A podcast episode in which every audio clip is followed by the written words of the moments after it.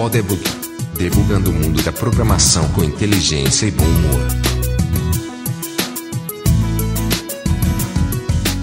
Seja bem-vindo ao Podebug, eu sou Marcelo LV Cabral, de Tucson, no Arizona. Eu sou Luiz Borba, de Recife, Pernambuco. E eu sou Vladimir César, falando de Atlanta, Geórgia, dos Estados Unidos. Como assim Estados Unidos? Você não mora em Ottawa, no Canadá? O que aconteceu, Vladimir? Eu mudei pra cá. não, tô brincando. não, eu tô, eu tô, fazendo parte de um projeto com uma startup canadense e a gente está no, no programa, numa aceleradora aceleradora grande dos Estados Unidos, é a segunda maior aceleradora é, dos Estados Unidos, chamada Techstars. Então, é, eu tô aqui como arquiteto do, do produto deles de iOS. E aí vou passar três meses aqui. Depois eu volto para minha terra. Beleza. Quando expirar o seu Non-Disclosure Agreement, a gente conversa sobre esse projeto. Beleza.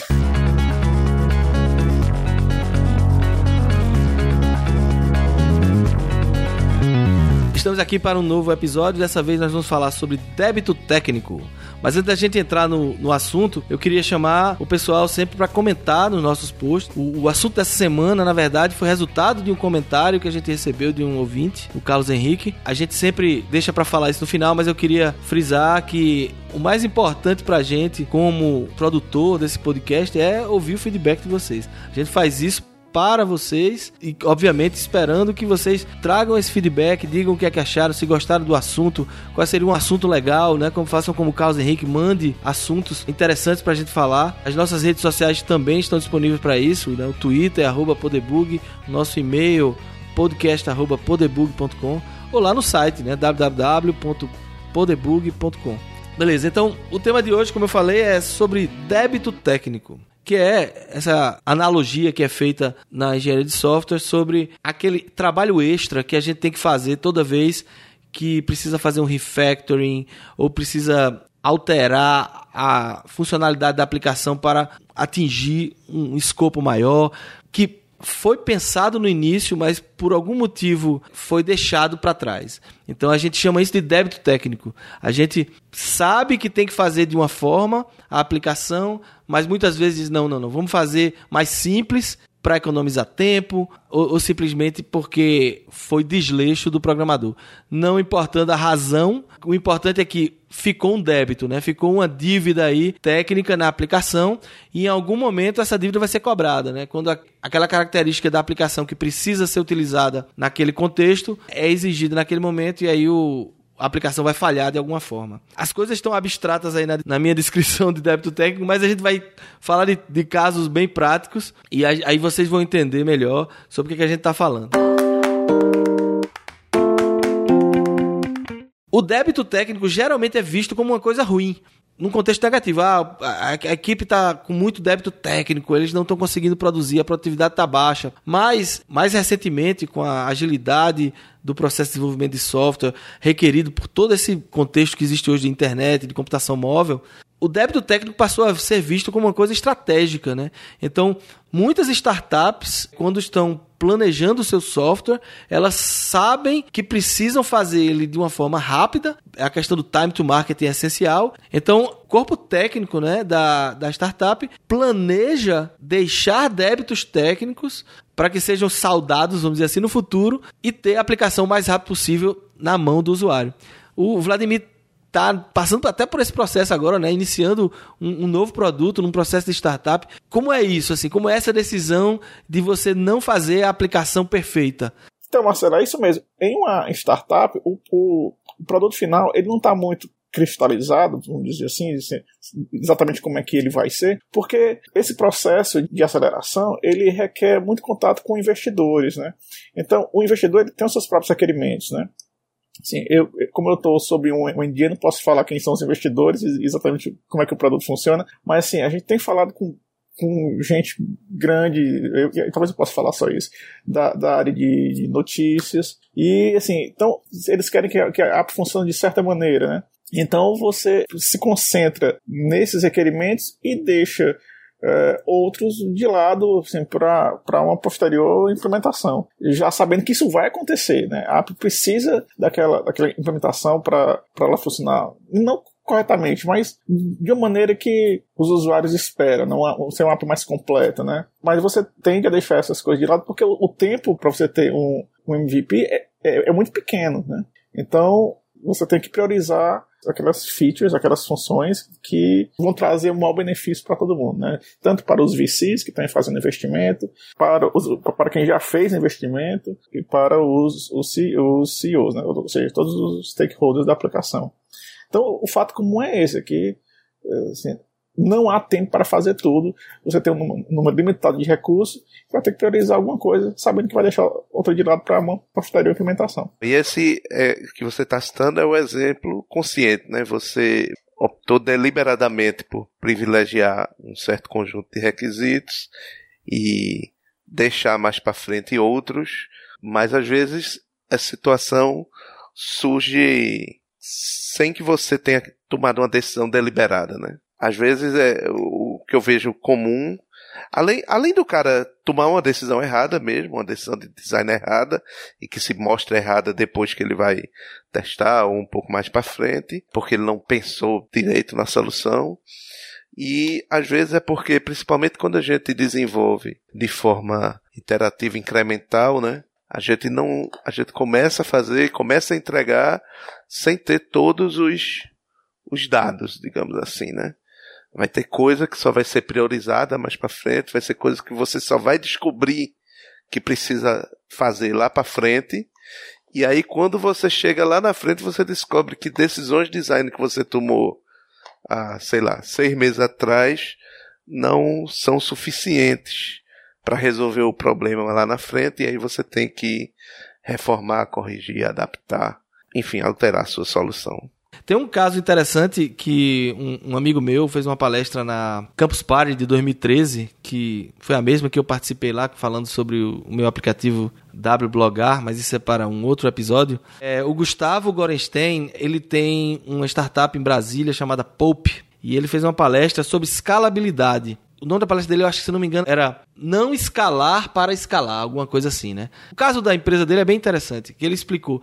Ele teve a ideia do produto que ele queria implementar no Brasil, que era uma ideia que ele tinha visto na Inglaterra e em outros países, mas ele sabia que a questão do time to market era importante. Então, a decisão estratégica dele de, de como implementar o software foi: vai ser um site WordPress e o back office vai ser Excel. Porque ele sabia que o volume de usuários nos primeiros meses seria tão pequeno que uma pessoa no Excel conseguiria resolver o problema em paralelo, ele estava desenvolvendo a aplicação para atingir a escalabilidade que ele precisa quando o, o produto fizer sucesso. Mas aí é, aí entra essa questão da startup. A startup, ela, por definição, não necessariamente vai virar um produto, né? Ela, ela é um quase uma prova de conceito, muitas vezes. Né? Tem um plano de negócio, uma ideia, e essa ideia é testada. Você recebe, muitas vezes, investimentos é, iniciais apenas como uma prova de conceito. É um risco, mas se der certo, aí você investe totalmente. Então, até como uma questão econômica de você, não, eu não vou gastar todo o dinheiro que eu recebi de investimento no software, né? montar um time, fazer o software perfeito, que depois que esse software estiver no ar, ele se prova é, ineficiente para o que eu preciso. Então, a decisão de, de, adquirir débito técnico, encontrar o equilíbrio entre se eu devo fazer a arquitetura mais robusta versus o custo financeiro e de tempo, muitas vezes é o que define o sucesso de uma startup. Não, é isso vem das melhores práticas de fazer o negócio. Você não, não escala um, um negócio antes de saber ou ter mais pista de que aquele negócio vai dar certo, né? Então, assim, não adianta assim, vou, ah, vou fazer um produto aqui. Aí eu começo a preparar um produto para concorrer com o Facebook. Aí eu preparo uma estrutura para atender 2 bilhões de pessoas. Não, não é assim que funciona. Um exemplo que eu acho sempre legal e porque a gente consegue encontrar na internet, porque eles sempre publicaram a evolução deles é o do Twitter, né?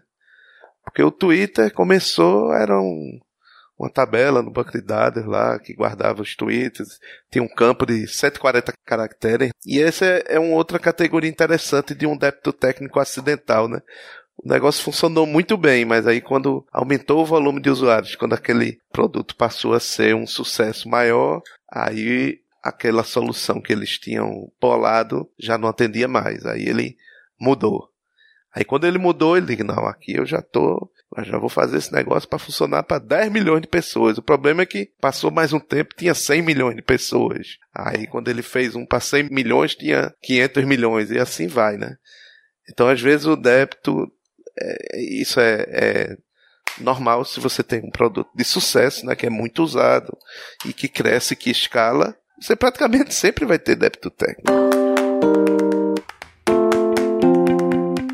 Pergunta que eu ia fazer era o seguinte: se o entendimento do que é realmente um débito é aquela coisa que não foi implementada ou que foi lembrada de ser implementada posteriori. Porque são coisas diferentes, né? Uma coisa, uma coisa é, é ser intencional, como, como o Boba falou, e outra coisa é você descobrir uh, lá na frente que, que, que, tal coisa era necessária e você não fez, né? Mas isso aí, isso aí é um débito técnico, afinal? É, na verdade, é. Porque o débito técnico só se torna débito quando você está pagando ele, né? Quando você precisa fazer o refactoring, quando você precisa mexer no seu código, é você está pagando um débito técnico. Mas muitas vezes ele não, ele não é claro. Ele muitas vezes não é claro. É como o Borba falou: o cara se planeja para 100 mil usuários porque ele acha que é o topo. E aí chega 500 mil. Mas não deixa de ser um débito técnico, porque ele poderia ter ah, feito já para 500 mil, entendeu?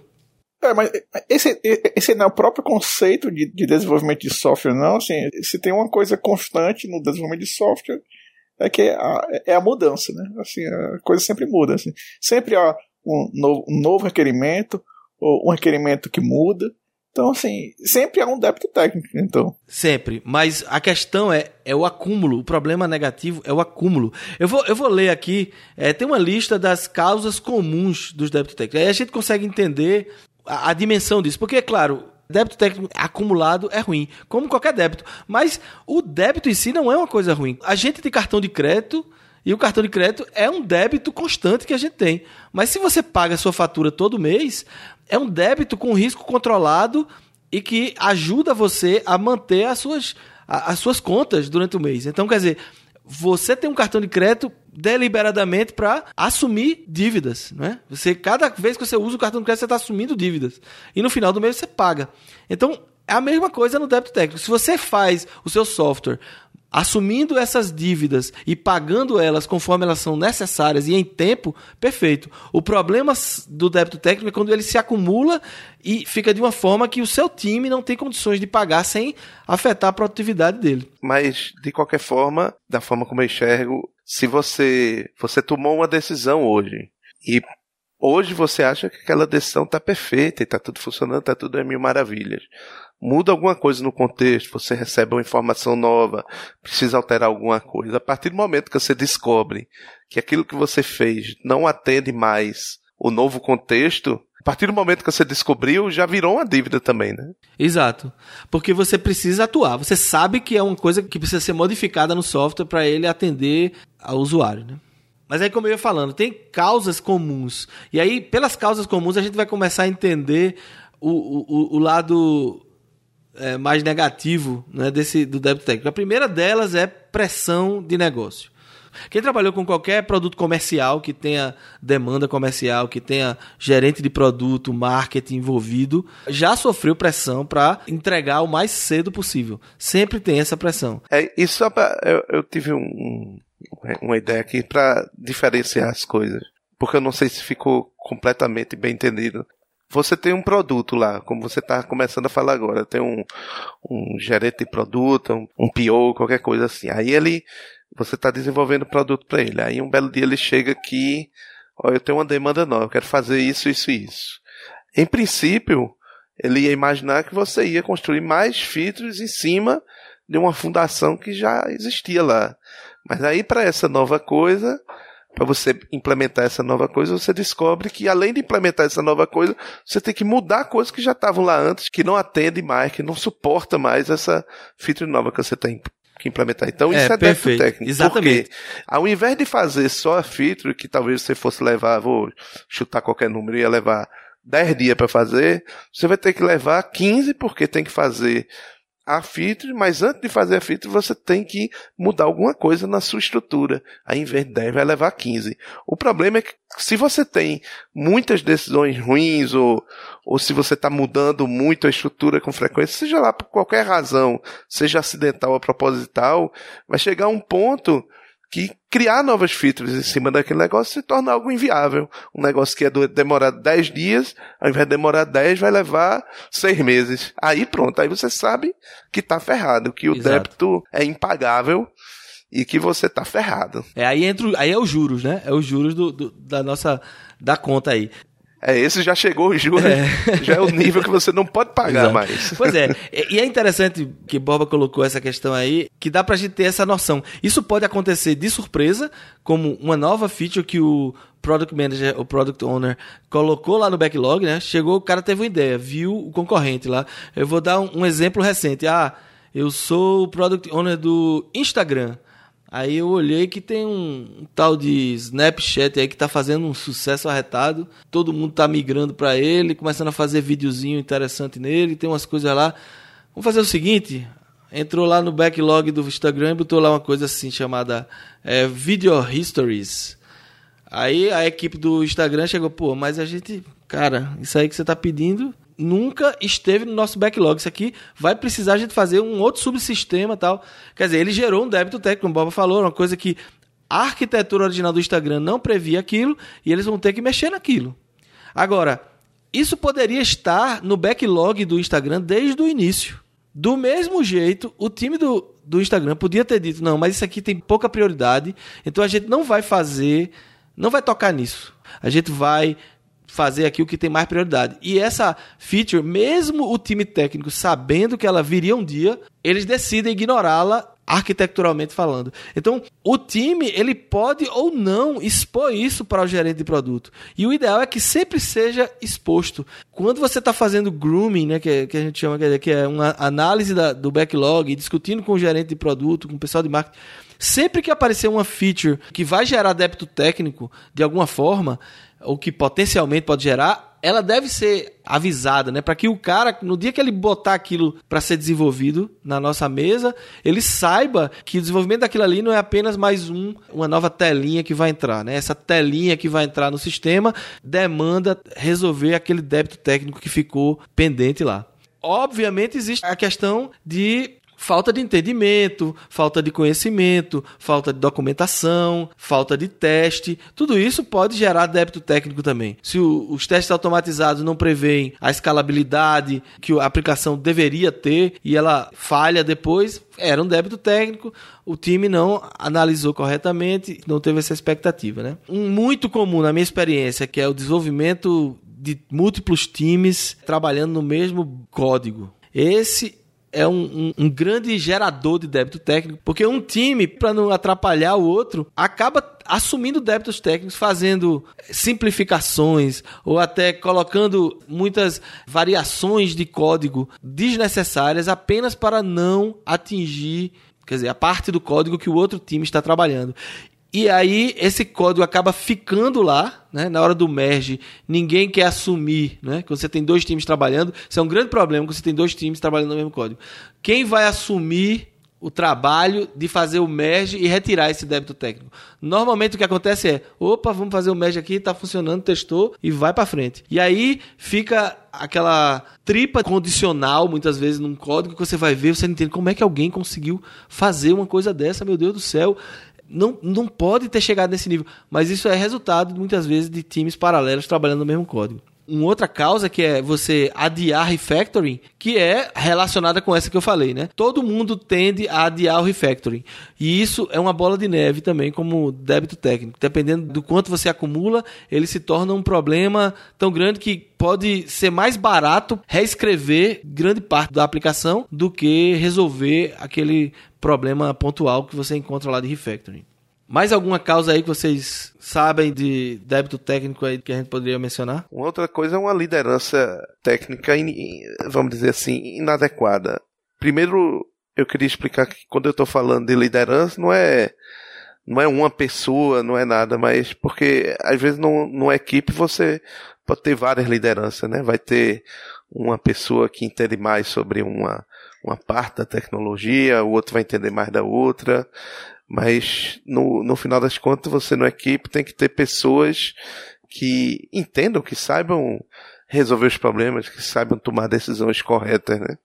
E às vezes você não tem isso, às vezes você tá, a equipe toda tá lidando com uma tecnologia nova que não tem experiência, e aí a chance de tomar decisões erradas é, é maior. Aí tem alguns casos em que a pessoa sabe, mas por características até pessoais, ele não é, prefere não falar nada, né? Faz o dele. Às vezes você vê isso em time, o cara tá fazendo o dele ali, vê que o outra pessoa tá gerando débito técnico e não fala nada, né? Assim, não, eu acho que nesse caso a liderança, como o Bob falou, ela depende de cada contexto. Em, em algum momento você manja mais do que os outros sobre aquele, aquela tecnologia e é sua obrigação como parte do time dizer, ó, mas isso aí vai gerar um débito, isso aí vai gerar um tal tal problema no futuro, é melhor a gente resolver agora e, e ganhar esse tempo no futuro, tal.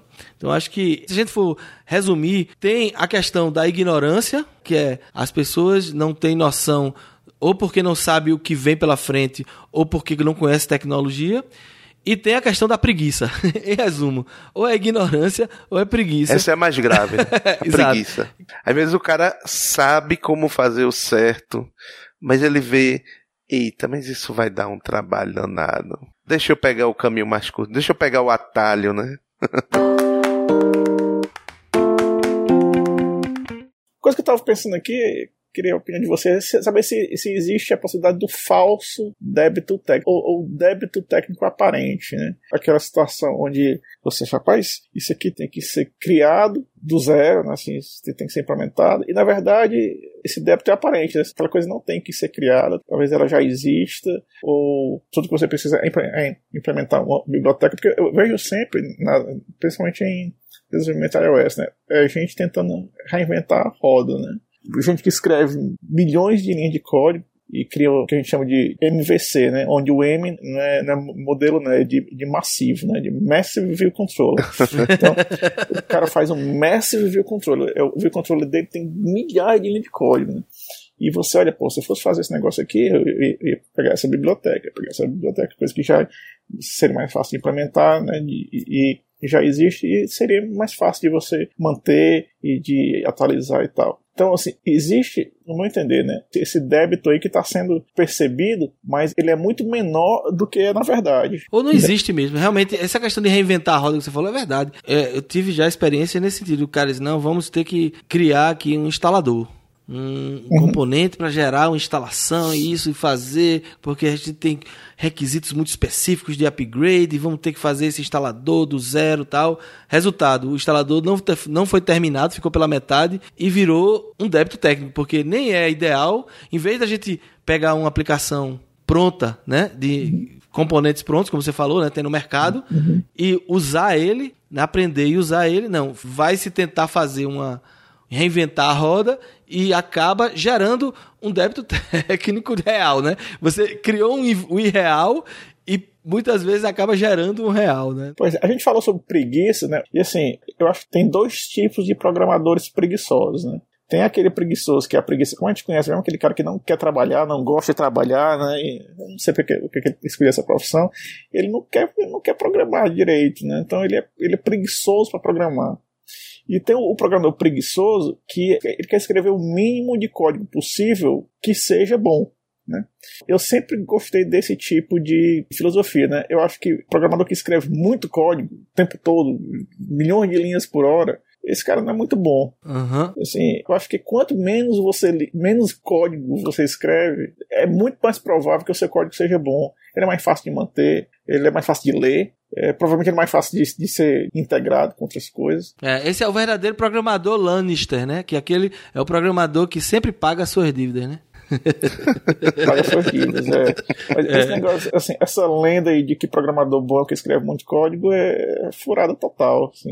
Esse é programador que não sabe escrever, que não conhece as bibliotecas. Uhum. E você falando agora, né, de débito técnico irreal e falando dessa questão do, de escrever muito, me veio outra experiência que eu tive na minha carreira, que é o débito técnico causado por over architecture. Aquela arquitetura que o cara escreveu muito código, mil camadas, totalmente prolixo, com mil abstrações, apenas porque na cabeça desse cara era o certo. Mas esse fato dele fazer isso, teoricamente, para evitar o débito técnico, porque a ideia era, não, vamos fazer uma arquitetura que vai prever todas as possibilidades. Então, na hora que o gerente de produto pedir tal funcionalidade, a gente já tem aqui a estrutura né, abstrata pronta para fazer. No final, na prática, essa arquitetura over que foi criada se transformou num débito técnico, porque gerava um trabalho absurdo para você fazer uma pequena coisa na aplicação, pela quantidade de camadas e abstrações que tinha. É, nesse caso, é claramente um débito técnico imaginário. O cara imaginou que tinha que para não deixar o débito técnico ele tinha que fazer isso tudo e, e na prática não, não dá certo. Né? Tem um, uma história que eu me lembrei que às vezes teve uma época que inventaram de coletar métricas de, de do trabalho dos engenheiros, então resolveram medir a quantidade de linhas de código que o cara fazia por uma unidade de tempo. Aí teve um sujeito lá que olhou o código, o código tava uma bagunça, tava um código espaguete miserável. Aí ele começou a ajeitar, fazer um refactor, mudar, tirar classe, refazer e tal. Aí no final do dia, ele tinha produzido menos 350 linhas de código. É. Aí foi demitido, né? Porque o cara não só não produziu, como ainda apagou, desfez. É, aí demitido.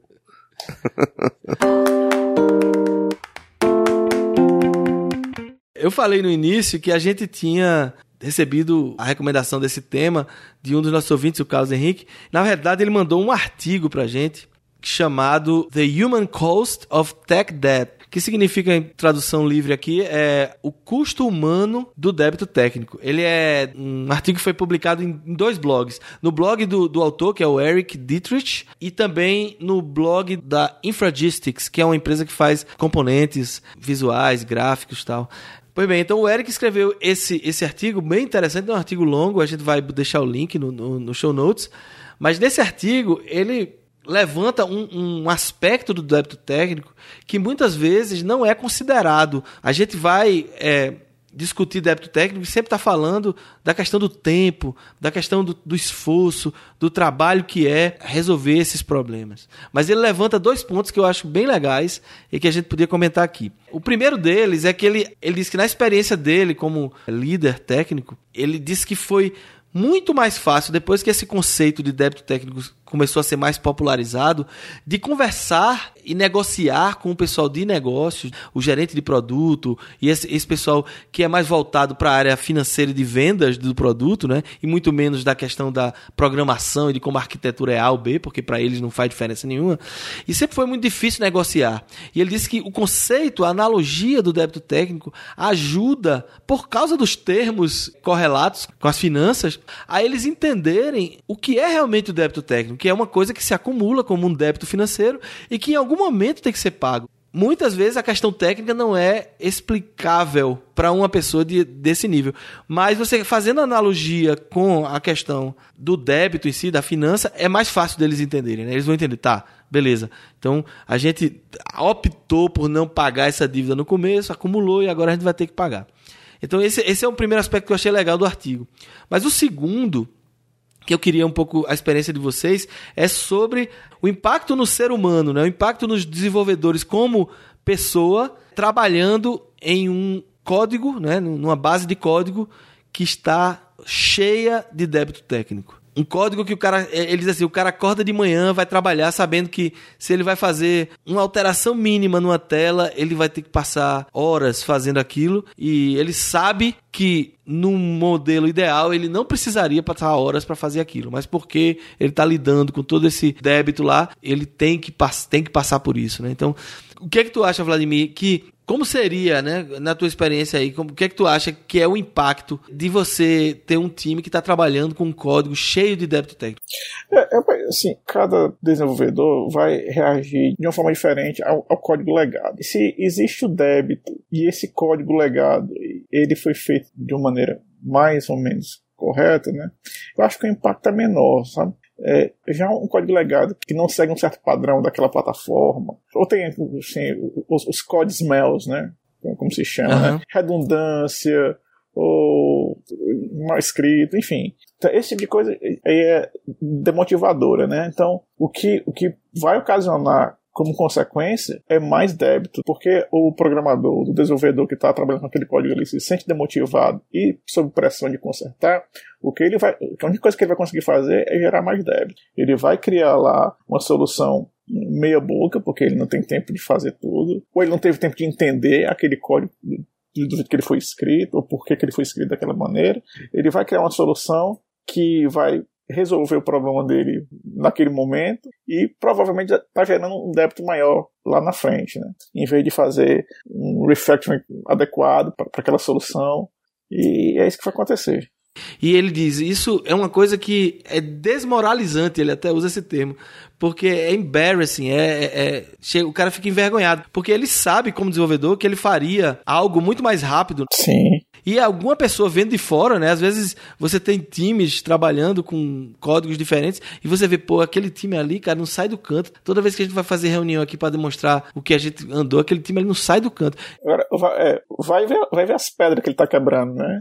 É, exatamente. Mas ninguém gosta, né, de ficar dia após dia fazendo isso. E dentro do time, ele, ele faz uma outra analogia, que é a analogia de um, um casal que tá com problemas financeiros, né? É, é, é, mais ou menos o que acontece, né? O relacionamento começa a, a degringolar, né? A galera começa a, a acusar o outro de estar tá aumentando o débito técnico, não tá resolvendo as coisas tal. Então eles também afeta a, o relacionamento do time se o time não souber lidar com isso, né? É, uma outra coisa também que ele cita é a questão do aprendizado, né? O time geralmente que está trabalhando com um código que está com muito débito técnico, a tendência é que aquele código não evolua. Ele chama de é, é, habilidades atrofiadas. Os, os, programadores sentem que estão se atrofiando ali. Eles estão tendo que lidar sempre com aquele código antigo e, e, e tentando resolver os problemas e não estão avançando né, com a, o produto. Então isso também gera desconforto né, nas pessoas. Né? Ninguém quer trabalhar num, num projeto em que você se sente atrasado, que você não está andando profissionalmente. É, para quem trabalha com tecnologia, né? Principalmente, é. E aí gera desmotivação. Desmotivação acaba o cara desistindo, né? Vai trabalhar em outro lugar. Já aconteceu comigo isso. Eu já mudei de emprego porque estava trabalhando numa empresa que usava tecnologias mais ultrapassadas e também tinha um produto, era uma empresa de produto, né?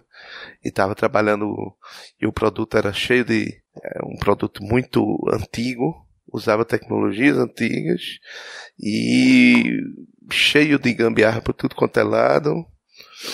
Aí chegou uma hora que eu resolvi sair por essa razão, porque eu queria trabalhar com tecnologia mais moderna, queria trabalhar num projeto mais organizado, que aquilo ali eu perdi a esperança de, vamos dizer, de quitar o débito dessa, dessa plataforma em questão, né? Aí quando você perde a esperança, não, isso aqui a gente não vai pagar nunca, peraí, deixa eu ver o que eu vou fazer da minha vida, porque isso aqui tá muito chato. É, é interessante isso, porque realmente o custo final é esse. E para a empresa que está vivendo isso, né, é um grande problema, assim, e, e, eu gostei muito desse artigo, porque ele levanta essa questão, né, não é apenas um problema técnico, você vai ter turnover alto, você vai, ter, vai perder gente, vai ter que contratar pessoas novas. E contratar pessoas novas nesse contexto é ainda pior, porque a pessoa vai chegar e vai ver aquele nó cego lá, né? Monstro de sete cabeças, é, né? É, o nó cego. É o famoso nó cego. Ninguém sabe por onde começar para des desatar. Então, é, fica essa mensagem aí, né? Seja um desenvolvedor Lannister, pague sempre suas dívidas, procure o máximo não acumular débito técnico, apenas aquele débito técnico que você conscientemente decide tomar e no momento certo elimine esse débito. Vamos para as nossas dicas. Quem vai começando? Então, hoje eu vou dar uma dica de hardware. É a Mofi Power Station Plus 8X with Lightning Connector. Tabajara. Tabajara. É uma. parece não Tabajara, né? Mofi Power Station Plus 8X. É uma bateria pro, pro iPhone, 12 mil mAh. Então, assim, segundo aqui a, o fabricante, você consegue carregar o seu iPhone oito vezes com essa bateriazinha aqui. Mas ela é, ela é anexada a, a, como, como um case ou ela é aquelas Não, baterias é, é externa, separadas? Ela é externa. Externa. Assim, eu acho que externa tem uma vantagem em, em relação a outra. Assim, bom, a, a case tem uma óbvia vantagem de ser uma coisa só e tal.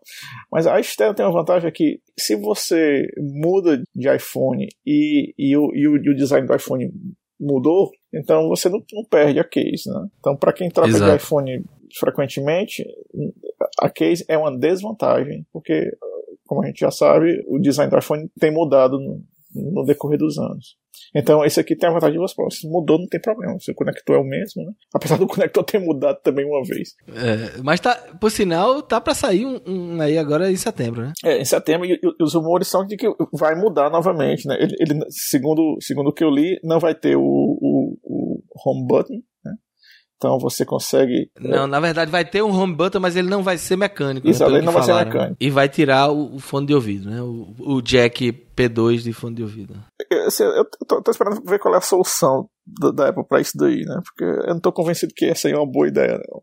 Beleza. Eu tenho outra dica de hardware. Vou dar duas dicas hoje.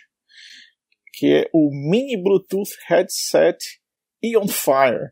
É, ele é para uma orelha só, mas ele é bem pequeno. Então ele fica, fica é, acoplado na, na, na, no, no, pavilhão da, da sua orelha né, dentro. E eu, eu, comprei um, a recepção é boa.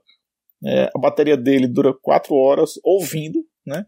E dura praticamente o dia todo se você tiver com, com ele em standby. É, ele é super barato, custa 10 dólares e 99 na Amazon. É, Isso é aquele device para você parecer que é um doido falando sozinho no meio da rua. É esse, esse mesmo. Né? Então, é, eu comprei dois pela Amazon e comprei dois pelo eBay. Porque eu, eu sei que eu vou perder esse negócio. Ele, ele é bem pequenininho e, e era baratinho. Aí você, isso, isso é que eu chamo o cara se preparar, viu? Pra... Isso, isso, isso, isso é, é, o autoconhecimento zen. Eu já sei que eu, que eu, que eu sou lesado, eu vou perder esse negócio. Então, comprei lá o 4. E, cara, assim, super feliz. Assim, porque, até porque quando acaba a bateria eu esqueço de carregar, no outro dia eu quero usar e, e a bateria acabou, já já pego o outro que já tá carregadinho e, e uso. Beleza, muito legal esse negócio. E assim, por esse preço dá para você comprar mais de um, muito barato. Então tá aí, Massa. Mini Bluetooth Headset EOFire V4 EDR Wireless Bluetooth Earbud Ultra Slim Hands-Free Stereo Earphone with Mic for iPhone 6, 6S plus Samsung S7 Note 5. O, o, ligue, ligue 1404. Ligue 1404 agora. ligue agora e compre dois. Se você ligar agora, você ainda ganha. E não O é adesivo só do isso. Poderburgo, E não né? é só isso. Vem em duas cores: preto e cor de. Burro quando foge. Cor de, bu- pronto, cor de bolacha serenada. Pra, pra, bom, pra bom entendedor, minha palavra basta. Beleza. E, e tu, Borba, diga aí a sua dica. A minha dica vai ser um podcast. Na verdade, o, o, o melhor podcast que eu escuto, o, o meu podcast preferido é o Planet Money. Eles, como o nome está dizendo, ele fala história relacionada a dinheiro, mas não é coisa de investimento, coisa parecida não. São histórias cotidianas, comuns, que tem a ver com negócios ou dinheiro de alguma forma. E é, assim, é um podcast curto até, ele é, é- é semanal, mas geralmente tem 20 minutos, 15 a 20 minutos. E é bem legal, bem divertido, assim. Eles encontram histórias interessantes e, além de histórias interessantes, assim, eles sabem contar bem a história e é, é o, o- em termos de podcast, para mim, é o, é o que eu acho melhor. Pois bem, a minha dica é um serviço online. É interessante, quando eu comecei é, um trabalho de resgatar um pouco da obra do meu avô paterno, que escreveu vários livros e fez uma pesquisa genealógica da minha família, né, a, a família Lima Verde. É, inclusive, fica a dica aí o site da família www.limaverde.net, que, que é um trabalho que eu fiz de trazer toda a pesquisa genealógica que meu avô fez para a internet, permitindo que os familiares possam atualizar a árvore genealógica através do site. Pois bem, mas essa não é a dica, obviamente. A dica é o serviço que eu usei nesse trabalho de resgatar o trabalho dele. Os, os livros dele foram datilografados, os originais todos, exceto o, o da o da árvore genealógica, que foi digitado em máquinas mainframe IBM, num sistema lá de contas contábeis, mas isso é uma história que talvez eu conte num, num Podebug algum dia. Mas os livros dele, os romances, os livros históricos que ele escreveu, são livros que foram datilografados e foram impressos em gráficas há muito tempo atrás, não existe original, existem as cópias que os familiares têm, e a minha intenção era republicar esses livros trazê-los né, para a nova geração da família, não só. E também são livros muito bons, assim, são livros é, elogiados por vários é, críticos e tal.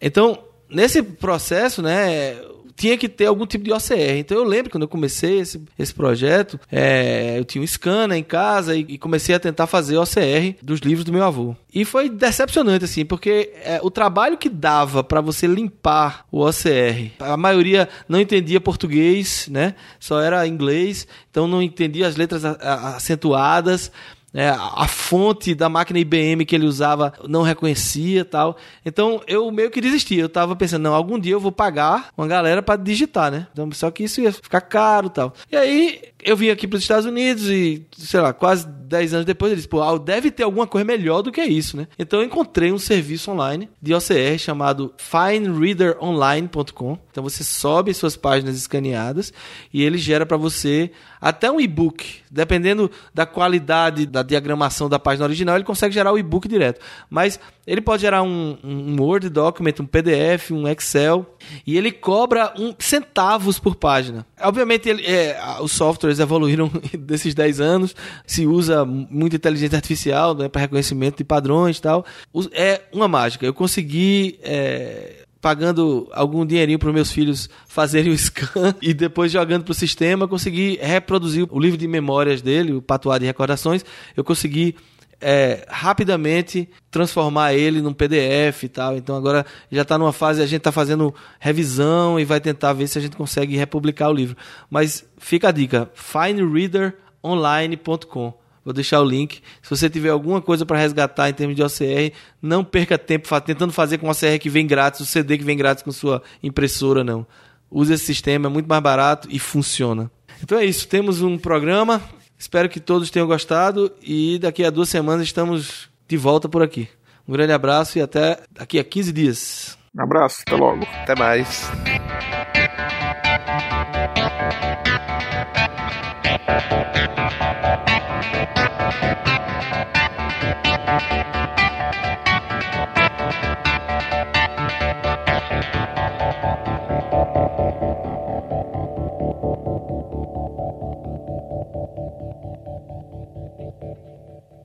É isso. Tem mais algum comentário sobre o assunto ou a gente pode ir para as nossas dicas do episódio? Para dica que tá me dando uma dor de barriga que fenomenal. é para entrar Meu isso Deus. ou eu corto no, no, na edição? Não. A dor de barriga. Não, faça aí do jeito que você achar mais, mais, mais interessante. Eu não escuto Beleza. Então...